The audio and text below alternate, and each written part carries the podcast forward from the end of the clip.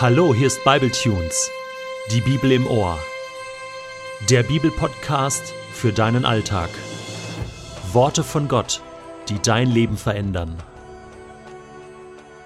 Der heutige Bibletune steht in Josua 18, die Verse 1 bis 10 und wird gelesen aus der Hoffnung für alle. Als das Land erobert war, versammelten sich alle Israeliten in Silo und errichteten dort das heilige Zelt, in dem Gott ihnen begegnen wollte. Sieben Stämme hatten noch keine Gebiete erhalten. Josua ermahnte sie: Wie lange wollt ihr noch so träge sein? Wann endlich werdet ihr das Land in Besitz nehmen, das euch der Herr, der Gott eurer Väter gegeben hat? Wählt drei Männer aus jedem Stamm. In meinem Auftrag sollen sie im Land umherziehen, die Städte und Gebiete, in denen sie wohnen möchten, in Listen eintragen und dann wieder zu mir kommen. Sie sollen das Land in sieben Abschnitte aufteilen dabei aber die Grenzen von Juda im Süden und von Josef im Norden unverletzt lassen. Sie schreiben auf, wo die Grenzen der sieben neuen Stammesgebiete verlaufen, und bringen mir die Verzeichnisse. Dann werde ich hier vor den Augen des Herrn eures Gottes das Heilige loswerfen und euch das Land zuteilen. Nur die Leviten bleiben ohne Gebiet. Dafür dürfen sie Priester des Herrn sein. Auch die Stämme Gad und Ruben und der halbe Stamm Manasse bekommen nichts mehr zugeteilt, denn sie haben bereits östlich des Jordan Land erhalten. Mose, der Diener des Herrn, hat es ihnen gegeben. Die Männer, die man ausgesucht hatte, machten sich zum Aufbruch fertig. Josua befahl ihnen: Geht durch das ganze Land und schreibt alle Städte auf. Wenn ihr fertig seid, bringt eure Verzeichnisse zu mir. Ich werde dann hier in Silo vor dem Herrn das Los für euch werfen. Die Männer brachen auf, durchzogen das Land und fertigten eine Liste aller Städte an. Sie teilten das Land in sieben Gebiete auf und verzeichneten alles auf einer Buchrolle, die sie Josua im Lager bei Silo übergaben.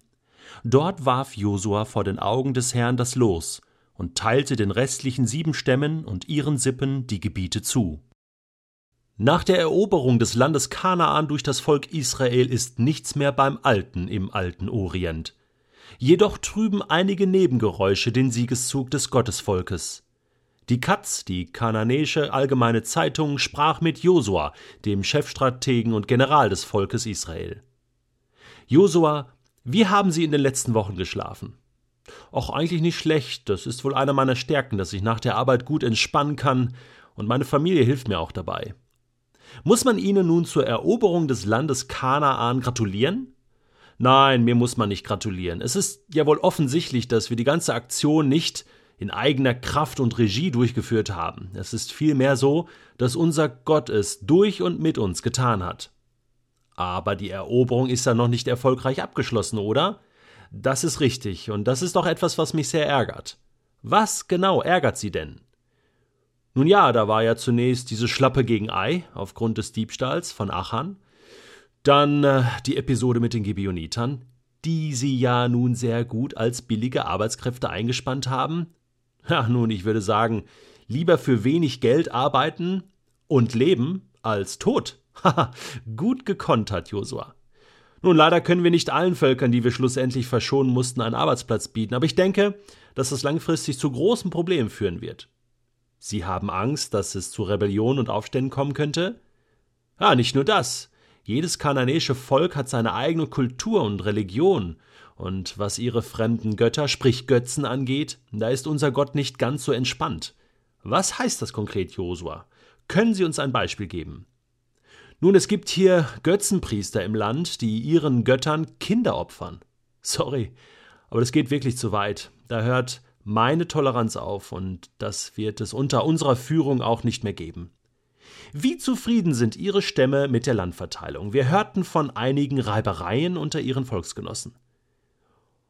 Auch insgesamt sind alle zufrieden. Ich sehe mein Volk wie eine erfolgreiche Fußballmannschaft. Wir haben zwölf Stammspieler sozusagen, aber mit unterschiedlicher Größe und Qualität. Da kann nicht jeder gleich behandelt werden.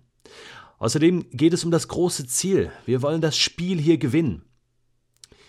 Die Nachkommen Josefs und die fünf Töchter Zelophats fühlen sich aber benachteiligt. Ja, das konnten wir bereits sehr gut mit ihnen klären. Ephraim und Manasse haben zusätzliche Gebiete erobert, das ist sehr schön, und die Damen sind zu ihrem Recht gekommen. Das war mein Fehler, dazu stehe ich. Was ich aber kritisch sehe, ist die Lethargie, die sich nun quasi nach gewonnener Meisterschaft insbesondere bei sieben Stammspielern breit macht. Das wird unsere Leser interessieren. Ohne ins Detail zu gehen, ist es für mich unverständlich, wie man ein Geschenk, was Gott einem macht, einfach so liegen lassen kann. Ungeöffnet, unbeachtet und letztlich undankbar. Woran liegt das Ihrer Meinung nach? Da gibt es sicher unterschiedliche Gründe. Einerseits ist es eine Art Müdigkeit nach 40 Jahren Wüste und vielen Kämpfen, das ist verständlich. Andererseits ist es aber auch eine falsche Sicherheit, in der sich manche jetzt wiegen. Viele denken jetzt, uns kann ja hier nichts passieren, wir sind ja jetzt im verheißenen Land, Gott passt schon auf uns auf. Ich halte das für eine gefährliche Einstellung. Gott hat uns viel gegeben, aber er verlangt jetzt auch viel von uns nämlich dass wir Verantwortung übernehmen und zu seiner Ehre etwas Gutes aus dem machen, was er uns anvertraut hat.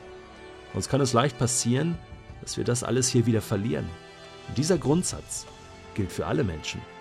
Josua, wir danken Ihnen für dieses ehrliche und offene Gespräch.